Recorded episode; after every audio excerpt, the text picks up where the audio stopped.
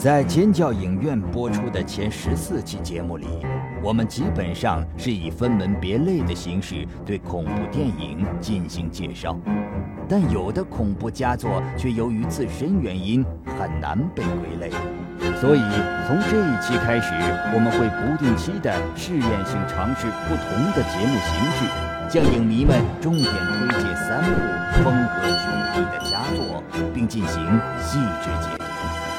这一次，我们准备了一部 B 级片、一部分段式电影以及一部洛夫克拉夫特式的意大利恐怖片《异形大灾难》。恐怖电影永不过时的把戏之一，就是放大增强某个十分普遍的社会现象，让美好的东西开始变得失控，一发不可收拾。一九八五年的《异形大灾难》。就是这么一部电影，他把镜头对准了那一类曾经风靡全球、人人为之疯狂的新美食。然而，大多数新事物的寿命也是很短暂的，所以等你吃腻之后，也就平缓下来了，转而从疯狂之物变成著名商标。但是如果人们永远不会对这类东西感到乏味，甚至变本加厉爱上的话，会是什么情况呢？异形大灾难提供了这么一出假设的戏码。故事发生在现代经济大繁荣时期，各种商品日新月异，满足不同人群的各种需求。很偶然的，有人在矿场里发现类似冰淇淋的蠕动体，品尝之后觉得非常美味，很容易让人上瘾。于是开始大肆生产，同行十分眼红这种能满足所有人群的新型产品，于是请来了商业间谍进行调查。在谜团慢慢揭开的过程中，这个被命名为 “Staff” 的冰淇淋似乎比毒品还要可怕。异形大灾难。和大多数上世纪八十年代吸血鬼当道、丧尸横行的恐怖片相比，有着很大的区别。影片有着很大的视觉冲击空间，比如外星冰淇淋侵占人体、控制大脑的时候，远可以在外表上大做文章，而不仅仅是像影片在速读死亡或者开始袭击的时候才露出狰狞的面目。事实上。影片开始二十分钟之后，导演才第一次在狗宿主身上小试牛刀了一下。也许对看惯了那个年代特效的视觉系恐怖片迷来说，该片遮遮掩掩的展示实在让人有点着急。但这么限时限量供应特效，反倒能让观众把注意力放在影片所要阐述的内容中来。导演拉里·科恩。则特别喜欢在自己的恐怖电影中针砭时弊，像在《他是活尸》三部曲中，他就把堕胎问题尖锐地抛了出来；《异形大灾难》也是一样，他大大讽刺了资本主义式的消费。这部电影可不仅仅是撒点血和粘稠物这么简单，从广告学到营养学这一整条线都被导演死死盯上了。片中为了推销 Stuff 冰淇淋所用的硬广告，可以说是敬业到了极致，有专门的商标、几支风格迥异的宣传广告以及特别制作的单曲。要是按照这个流程一步步操作下来，如果在现实当中真要推出一款 Stuff 牌子的冰淇淋，也许也能一炮打响了。而演员自说自话、看似软广告，实则剧情需要的桥段，比现在充斥荧屏的植入式广告要高明多了。虽然影片将矛头直指 Stuff 冰淇淋，但导演指桑骂槐的做法，实在腹黑出了新高度。因为影片中直接、间接都充斥着百事、肯德基等大牌商标。就连片中那个鸟不拉屎的废弃小镇中，都有一家破旧的小杂货铺，七喜和 Stuff 就是被摆在醒目处一起销售的。而结尾在麦当劳隔壁炸掉 Stuff 专营店的镜头，则把这一讽刺推到了顶点。通俗地说，《异形大灾难》就是模仿了五十年代的科幻恐怖片《幽浮魔典》和七十年代的科幻惊悚片《绿色食品》，并在两者之间找到了一条很乖巧的平衡。《异形大灾难》的前大半部分时间，基本是侧重于前 FBI 探员的调查、小屁孩意外发现真相两条主线上，从不同角度描述了 Stuff 冰淇淋从惊人到失控的疯狂程度。另外，商业间的尔虞我诈、见缝插针式的一些广告花絮片段，再加上一些导演自小喜欢的探案元素，就不难看出。这部制作成本仅为一百七十万美元的电影，把钱都花在了刀刃上。影片结尾部分的剧情有点飞跃，正因为该片是低成本，就出现一个致命的缺陷：当你拍到一半或者拍了大半，捉襟见肘了怎么办？很明显，《异形大灾难》遇到了这个麻烦。故事的发展在一个小时之后来了一个大急转弯，之前稳扎稳打的叙事方式结束了，没有任何前言或者暗示，主人公突然就搬来了一票大救兵，某某军队被拉来进攻生产 staff 的工厂，最后再来一点小波折，staff 生物就俗套的被结束了。不过。好在特效和摄像方面依旧保持了之前的水准，经费紧张是一码事儿，讽刺的力度倒是一点儿都不打折扣。等一切灾难都平息下来之后，影片开头想要弄垮生产 Stuff 公司的竞争者们，居然来了一个一百八十度的大转弯，想用百分之二十 Stuff 原料加纯奶的改良形式，企图再次铤而走险，来谋取暴利。幽冥时代，上世纪九十年代初，黑人电影在《街区男孩》和《威胁二社会》的引领下开始兴起。二十多年来，几乎每年都有佳作出现。近些年来的《布鲁克林警察》《美国黑帮》《卡特教练》等都是大家熟悉的，而接下来要介绍的这部一九九五年的恐怖类黑人电影《幽冥时代》。应该算是街区男孩和射破惊魂的结合体。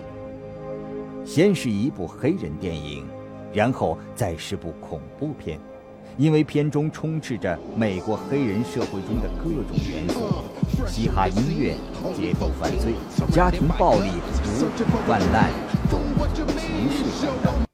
就算不了解黑人电影的人，都会看出这是一部几乎完全由黑人包办出演的影片。虽然它在恐怖片的范畴内，同样可圈可点。影片发生在洛杉矶中南部的某个黑人生活区。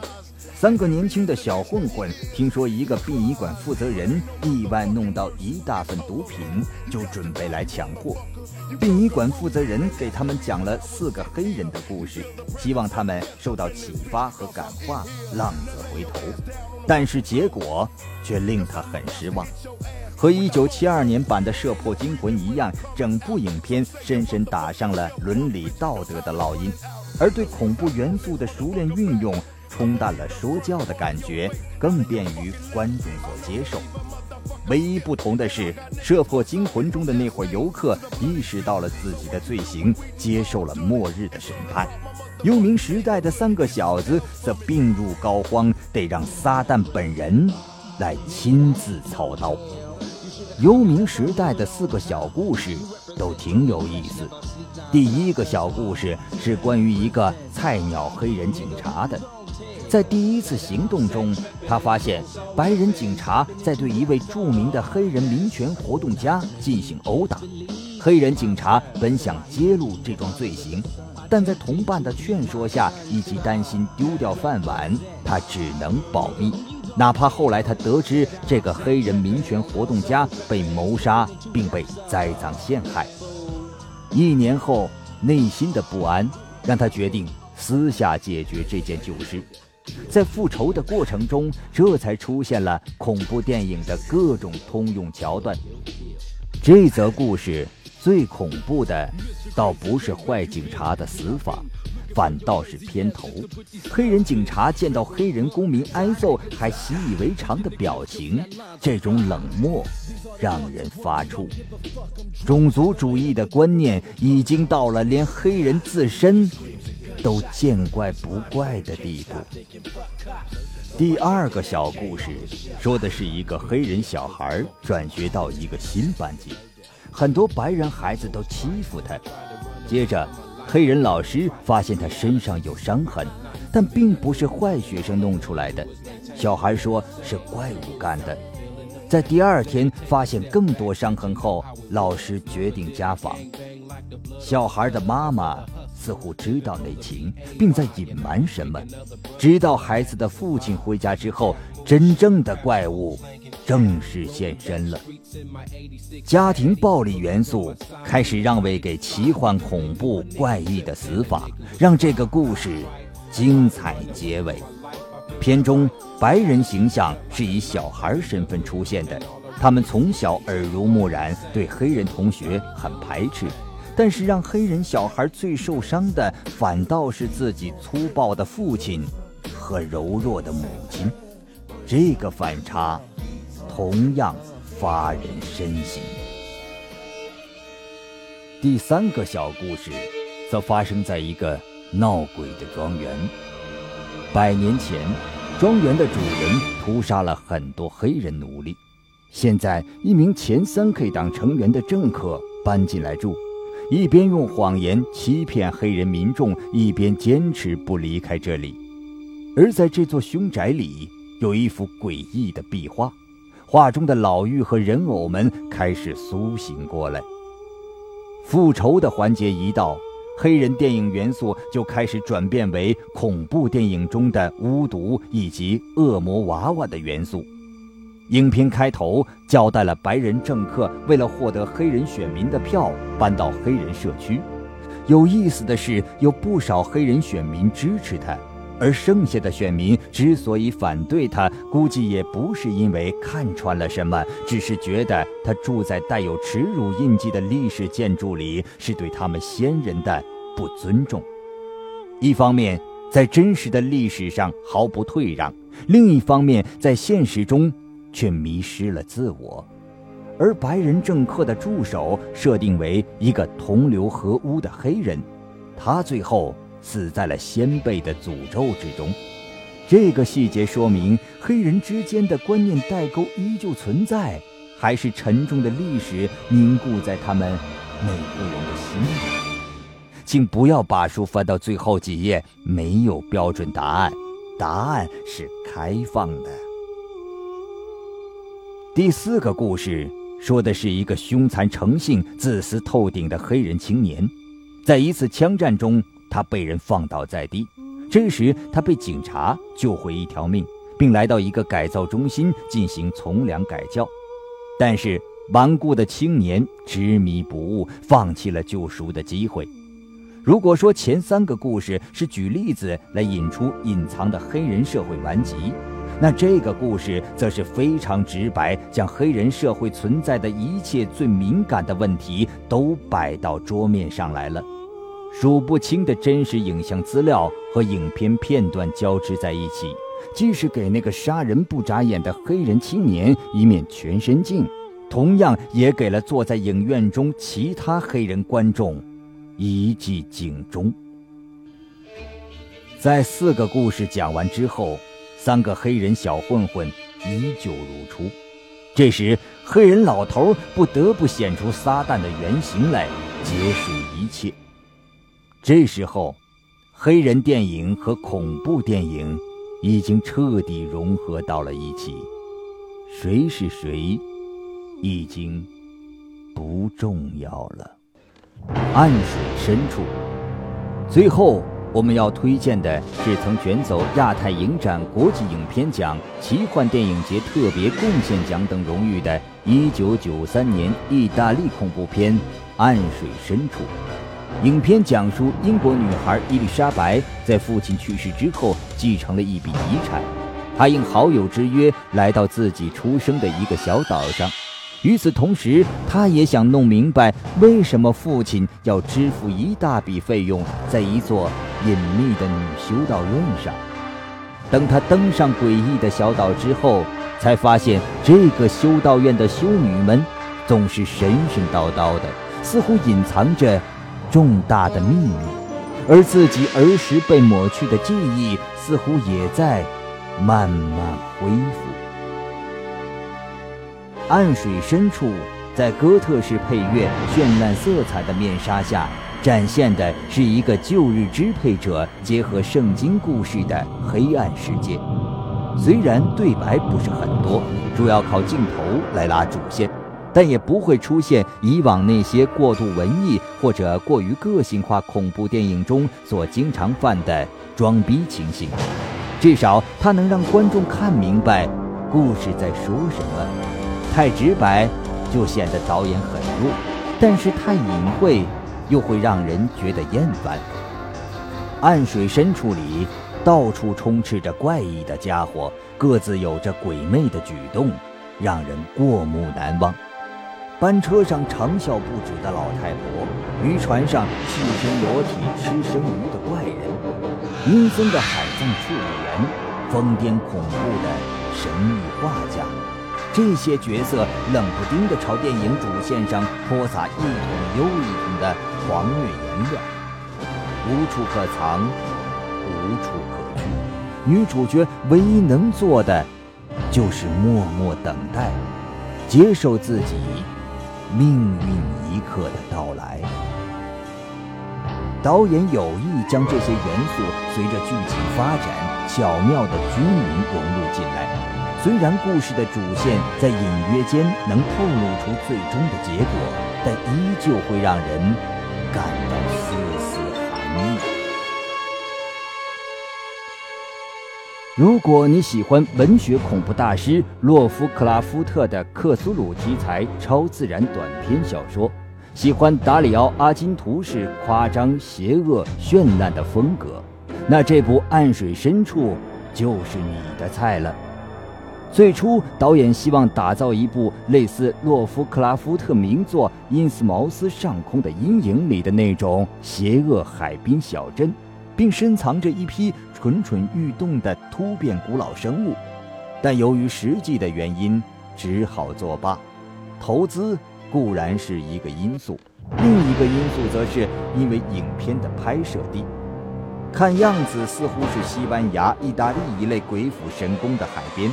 事实上，这是苏联解体之后西方国家在乌克兰拍摄的第一部影片，各种难度也可想而知了，差点就拍不下去了。更何况拍摄期间，乌克兰还发生了政变。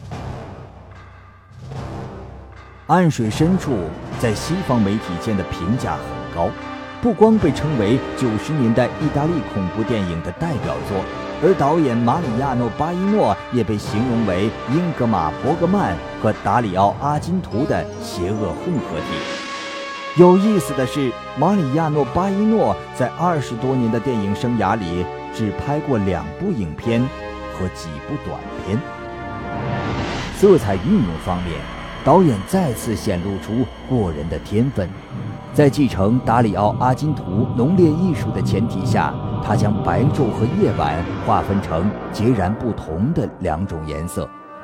在早上，未知的神秘藏在一抹恍惚的橙红色后；在夜里，黑色和蓝色的强烈交换，又让人直接感受到死亡的邪恶气息。也许，这就是来自意识的颜色吧。在影片的取景中，导演显然是经过深思熟虑的，几乎每一个画面都充满了末日的唯美。峭壁上修女的剪影，落日下驶向未知之地的班车，夜间行走在田野间的燃烧的十字架，点满蜡烛前鞭挞自己的修行，铺满海滩的死鱼以及死鱼堆上无数的殉道者。就算不把暗水深处当成一部恐怖电影来看，仅仅透过这些画面的组合，也能让人读懂这个故事。马里亚诺·巴伊诺的镜头是活的，它可以让观众慢慢体味到忧郁昏暗的气氛和宗教冥思的深度。这部片子可以算得上是教科书式的睡前恐怖片，它已经自成体系了。想想暗水深处拍摄时的低预算、实际难度，光是这一点就值得我们向导演致以由衷的敬意。对了，这部片子是导演在二十六岁那年拍出来的。二十六岁的时候，咱们在干嘛呢？哎呀，无脸逃走吧！以上就是本期介绍的三部影片。中文字幕版的复习资料，我们将在官方微博上以福利的形式提供给大家。嘿，胆小鬼们，这里是专门为你练胆的尖叫影院，怎么样？对我们的节目还满意吗？想观看更多内容，请点击视频右上角的图标订阅我们。你还可以关注我们的新浪微博以及豆瓣小站，与我们更密切的问答交流。记住，是尖叫影院哦。那里还有更多精彩内容在等着你们，尽情尖叫吧！